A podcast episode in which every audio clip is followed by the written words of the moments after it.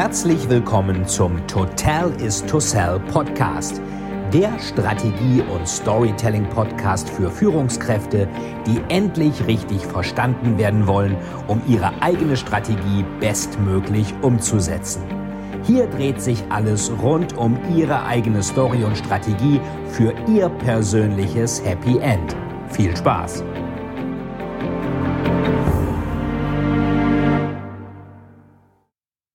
Herzlich willkommen zu einer neuen Folge des Total is to Sell Storytelling Podcast mit Veit Etzold. Heute schauen wir uns an, wie Sie sich weiter differenzieren können. Und zwar die Frage ist, was Sie machen. Premium oder Volumen und wo vielleicht Ihre Blue Ocean Strategie sein könnte. Wir hatten uns in der letzten Folge angeschaut, dass es wichtig ist, sich wirklich gut zu differenzieren und dass sie ihren Wettbewerbsvorteil klar darstellen müssen. Differenzierung heißt, dass ich auch weiß, an wen adressiere ich mich. Was ist mein Ziel? Das kann klein sein. Und was ist mein Markt? Der kann größer sein. Zum Beispiel Marlboro Cowboy. Ziel ist der Cowboy. Der Markt ist natürlich jeder, der irgendwie rauchen möchte. Und dann ist die Frage, was ist mein Wettbewerbsvorteil? Der setzt sich aus Kundenvorteil und Anbietervorteil zusammen. Was kann ich also dem Kunden Tolles bieten? Warum will der mich haben? Und wie kann ich diese Prozesse intern gut darstellen? Das heißt, ein Tod müssen Sie dabei immer sterben. Entweder sind Sie Premium oder Sie sind billig. Beides zusammen hinzubekommen ist relativ schwer. Wenn Sie immer besser, besser, besser werden, werden Sie natürlich auch teurer. Sie können den Preis natürlich immer weiter erhöhen, aber irgendwann sind keine Kunden mehr da. Das heißt, das wäre ihr Anbietervorteil. Der geht dann irgendwann so weit, dass sie keine Kunden mehr bekommen, weil sie zu teuer sind. Sie können natürlich auch billiger, billiger, billiger werden ähm, und an die Mitarbeitergehälter und Löhne und die Zuliefererkosten so lange drücken, bis sie beides nicht mehr haben. Weder Mitarbeiter noch Zulieferer, dann will keiner mehr mit ihnen arbeiten und das funktioniert auch nicht. Also zum Preis nach oben es gibt es eine Grenze durch den Kunden und zur zum Volumen gibt es eine Grenze durch Mitarbeiter und Zulieferer. Sie erinnern sich an die Five Forces von Michael Porter. Da haben wir auch die Zulieferer, die wollen ihr Geld haben, die Kunden wollen es möglichst günstig haben und die Wettbewerber versuchen möglichst ihnen beides wegzunehmen. Gute Zulieferer, Zulieferer und gute Kunden. Also, das klingt jetzt beides sehr ungemütlich. Der Preis wird immer höher, bis keine Kunden mehr da sind. Das kann man machen, aber es geht eben nicht auf Dauer. Oder sie drücken die Gehälter und Löhne und Zulieferer so lange, bis die nicht mehr da sind. Also, hm, kann ich das denn irgendwie ändern? Klingt ja recht ungemütlich. Ich muss entweder ganz äh, teuer und gut sein oder ganz billig und viel. Und Michael Porter spricht da von der Produktivitätsobergrenze. Das heißt, ähm, das kann man als Unternehmen kaum ähm, überschreiten. Man kann jetzt nicht äh, bei der hohen Qualität ähm, sagen, ich mache hohe Qualität und bin billig. Ich kann aber auch nicht sagen, ich mache unheimlich viel Volumen und bin teuer. Beides funktioniert nicht. Sie können eine Qualitätsstrategie machen wie Apple oder Gucci oder Chanel oder wer auch immer. Dann sind das eher wenige Produkte zum hohen Preis oder Sie sagen Massenmarkt, wie zum Beispiel Aldi, das ist eine Preisstrategie. Dann haben Sie viele Produkte zum niedrigen Preis. Die Frage ist, ob man das nicht auch irgendwie noch aus dem Dilemma rauskommen kann. Und die Antwort ist ja, können sie schon. Chan Kim und René Mauborn sprechen in ihrem Buch Blue Ocean Strategie. Das sind zwei Professoren vom INSEAD in Fontainebleau in Paris an der Business School. Ähm, und die sprechen von zwei verschiedenen Ozeanen, in denen sie sich als Unternehmen tummeln können. Da ist erstmal der rote Ozean. Der ist rot, weil da unheimlich gnadenloser Wettbewerb ist. Alle beißen sich tot und äh, keiner sieht mehr richtig die Sonne. Also blutroter Ozean. Alle machen das Gleiche. Alle sind im Wettbewerb miteinander. Und dann gibt es den blauen Ozean. Da ist genug für alle da. Sie sind mit ihrem Geschäftsmodell zunächst allein. Und die Frage ist, wie kann man das denn eigentlich machen?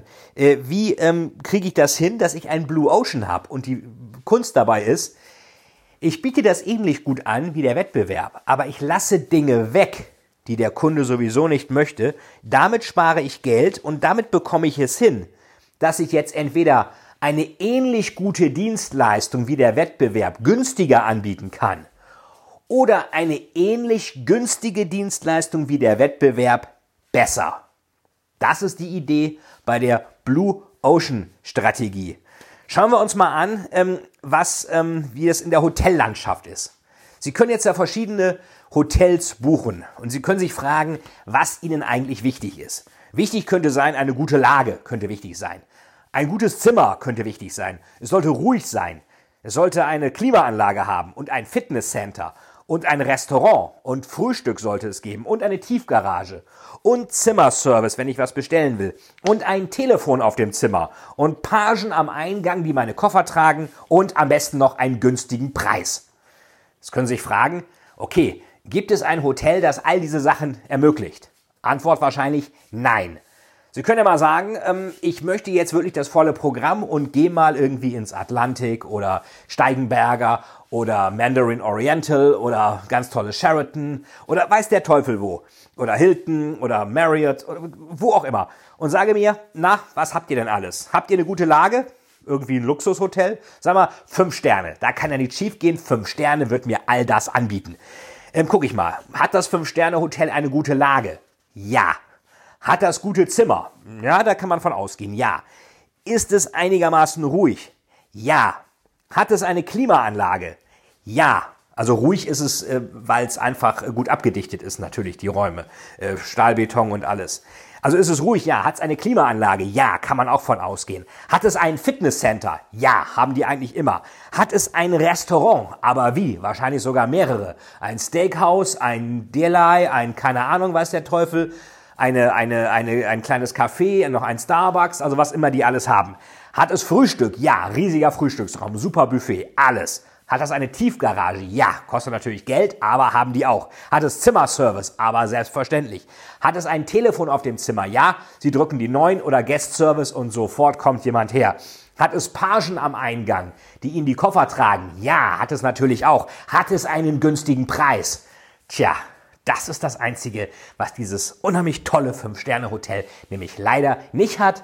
Und bei Reisebudgets, da ist meistens so ein Make-or-Break-Kriterium. Wenn Sie sagen, lieber Boss, ich möchte gerne für meine Geschäftsreise ein Hotel, was leider keinen Zimmerservice hat, dann wird er Ihnen sagen, ja, ist doch egal, hast du halt keinen Zimmerservice. Das ist normalerweise nicht das Ausschlusskriterium für Reisen. Wenn Sie Ihrem Chef aber sagen, ich hätte gern ein Hotel, ähm, was keinen günstigen Preis hat, wird er sagen, nee, also Grenze 120 Euro pro Nacht, was anderes machen wir hier nicht. Oder 80 Euro oder keine Ahnung wie viel. Das heißt, daran scheitert, das, scheitert es dann.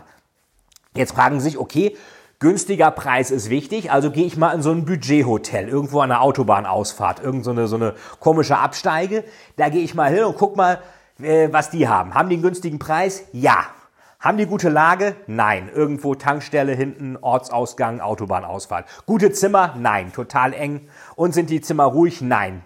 Draußen hört man die Autobahn, drinnen hört man die Leute auf dem Gang und die Fernseher vom Nebenzimmer. Man hört eigentlich alles. Hat das eine Klimaanlage? Natürlich nicht. Hat es ein Fitnesscenter? Machen Sie Witze. Hat es ein Restaurant? Naja, es hat unten so eine komische, so ein paar unbequeme Hocker, die man auch in nordkoreanischen Gefängnissen finden könnte und einen Süßigkeitenautomaten. Gibt es Frühstück? Wenn man viel Glück hat, ja, dann gibt es vielleicht Frühstück. Hat es eine Tiefgarage? Wahrscheinlich nicht. Parkplatz vor der Tür, wenn es hochkommt, mit drei Plätzen, die immer besetzt sind. Hat es Zimmerservice? Hat es was?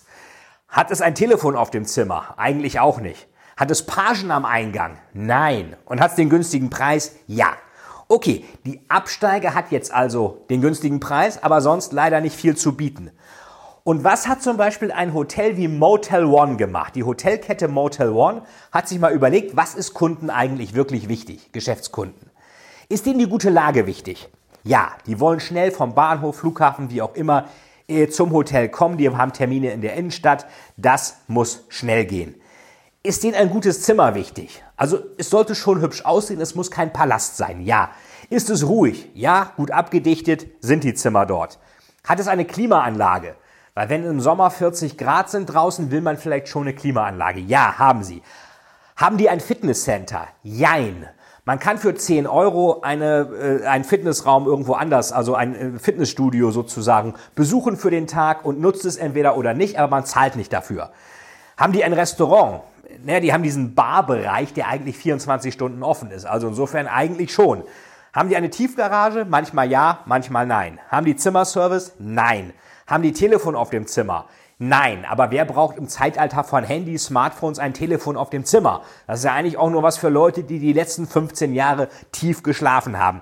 Haben die Pagen am Eingang? Nein, braucht man die? Meistens nicht. Die sind sowieso meistens nur da, wenn man wenig Gepäck hat. Sobald man mit schweren Koffern kommt, das kann ich aus meiner jahrelangen Beratererfahrung sagen, sieht man von denen leider oft nur die Staubwolke am Horizont. Anders ist das im Atlantic Hotel, da sind Superpagen, extrem hilfsbereit. Und hat das Motel One einen günstigen Preis? Ja. Deutlich günstiger als die 5-Sterne-Hotels und vielleicht ein klein wenig teurer als die ganz großen Billigabsteigen, die ganz schlimm. Und das macht Motel One, das ist die Blue Ocean Strategie. Ähm, es lässt Dinge weg, die der Kunde nicht unbedingt braucht, wie die Pagen, wie den Zimmerservice, wie das Telefon auf dem Zimmer. Ähm, zum Beispiel hat Motel One auch nur einen Mülleimer pro Zimmereinheit. Ähm, und deswegen sind die nicht in dieser Sterne, drei Sterne, vier Sterne, was auch immer in dem Ranking drin, weil dafür braucht man zwei Mülleimer, einen im Bad, einen im Hauptzimmer. Ähm, jetzt kann man sagen, diese Mülleimer, die auszuleeren, was auch immer, kostet Geld. Diesen Kostennachteil kann man einfach weglassen und bietet dann, gibt dann den Kostenvorteil an den Kunden weiter. Das heißt, Motel One lässt die Dinge weg, die nicht unglaublich relevant für den Kunden sind. Und was dadurch eingespart wird, das wird als Preisvorteil weitergegeben. Wobei die Qualität ähnlich ist wie teilweise in richtig guten Hotels. Die Betten sind sehr bequem, die Zimmer sind ganz stylisch, die Klimaanlage ist da und so weiter. Das heißt, Fünf-Sterne-Hotels haben alles, aber sie sind teuer. Billigabsteigen haben nichts, aber sie sind billig. Und Motel One hat das Beste aus beiden Welten, Qualitätseinheiten, die der Kunde wirklich will aus dem Luxussegment oder, oder angenehmen Segment und den günstigen Preis aus dem Billigsegment. Und das ist ganz wichtig. Sie müssen selbst einen Wettbewerbsvorteil haben, den andere nicht haben und klar sagen, was ist für den Kunden hier besser. Entweder gleiche Leistung zum günstigeren Preis oder gleicher Preis und da bessere Leistung. Aldi macht das ähnlich. Wenn ich einkaufen will, dann kann ich sagen, ich möchte jetzt mal Einkaufserlebnis und tolle Lage und tolle Musik und tollen Service und tolle Produkte und Schnelligkeit und intelligente Werbung und äh, einen günstigen Preis. Jetzt gehe ich zum KDW oder zu Harrods und was finde ich da? Alles. Bis auf den günstigen Preis. Dann sage ich, ich habe aber nicht so viel Geld, der günstige Preis ist mir schon wichtig. Dann gehe ich zu irgendeiner Resterampe was habe ich da? Einkaufserlebnis? Nein. Lage? Auch schlecht. Musik und so ein Radiogedudel. Service? Nein. Gute Produkte? Vom LKW gefallen, Brandschaden? Wahrscheinlich auch nicht. Schnelligkeit? Auch nicht. Werbung? Na, brauchen die nicht. Günstiger Preis? Ja. Das heißt, ähm, Luxus-Shopping-Schuppen, so wie, wie KDW oder, oder Harrods oder was auch immer, die bieten alles außer einem geringen Preis. Die Resterampe bietet nichts außer einem hohen Preis. Die bieten also den geringen Preis und das ist alles. Die anderen bieten alles außer dem geringen Preis. Was macht Aldi? Hat man bei Aldi, also jetzt in den letzten Jahrzehnten in der Strategie, wo die richtig so der Marktführer bei Discountern waren, hatte man da ein Einkaufserlebnis? Nein. Hatten die eine gute Lage? Ja. Hatten die Musikgedudel? Nein. Hatten die Service? Nein. Hatten die gute Produkte? Ja, auf die Produkte wurde immer darauf geachtet, dass die wirklich qualitativ gut waren. Waren die schnell? Ja. Aldi hatte als eine der ersten ein Förderband an der Kasse, ähm, wo man extrem viel Ware rauflegen konnte, was dann psychologisch so aussah, als würde es schnell gehen. Denn wenn der Kunde zu lange warten muss, dann wird er sauer. Wenn er sauer wird, wird er pessimistisch. Wenn er pessimistisch wird, hat er Angst vor der Zukunft. Und wenn er Angst vor der Zukunft hat, bereut er seine Käufe, weil er eigentlich Geld hamstern möchte und bringt dann vielleicht Sachen ins Regal zurück. Das wollte man bei Aldi natürlich verhindern. Also Schnelligkeit war da. Die Kassierer konnten ganz oft von 700 Produkten die Preise auswendig. Erst als dann die Scanner wirklich schneller als die Kassierer waren, wurden Scanner eingeführt und damit das schnell ging, wurden auf allen vier Seiten des Produkts Strichcodes raufgedruckt und nicht nur auf eine Seite, wo man dann an der Kasse immer alles ewig drehen musste. Und als man dann die Zulieferer sagten, dann sieht man unsere Marke doch nicht, wenn da viermal Strichcodes drauf sind, dann sagte Aldi, na und? Dann sucht euch doch einen anderen Abnehmer. Also das war sehr kompromisslos. Schnelligkeit war da, Werbung wurde bei Aldi lange Zeit überhaupt nicht gemacht und günstiger Preis, ja, der war natürlich da, weil Aldi natürlich auch die Komplexität reduziert hat. Die hatten nur 700 Produkteinheiten, Stockkeeping Units nennt man das. Anders als viele andere Supermärkte, die Tausende, manchmal Zehn oder sogar Hunderttausende hatten. Und diese Komplexitätsreduktion, das hat die Preise, die Einkaufspreise auch für Aldi reduziert und damit auch die finalen Preise für den Kunden. Theo Albrecht sagte dazu so schön, unsere Werbung ist der Preis. Und er sagte auch, der Kunde muss den Glauben bekommen, nirgendwo anders günstiger einkaufen zu können. Also er muss es einfach nur glauben. Ob es wirklich so ist, ist eine andere Frage. Bei Aldi war es lange Zeit so. Aber es zeigt auch wieder, seeing is believing. Wichtig ist bei Ihrer Strategie, Sie können sehr gut oder sehr günstig sein, aber meistens nicht beides. Und wenn, versuchen Sie es mit Ihrer Blue Ocean Strategie. Was machen Sie zum gleichen Preis besser als andere?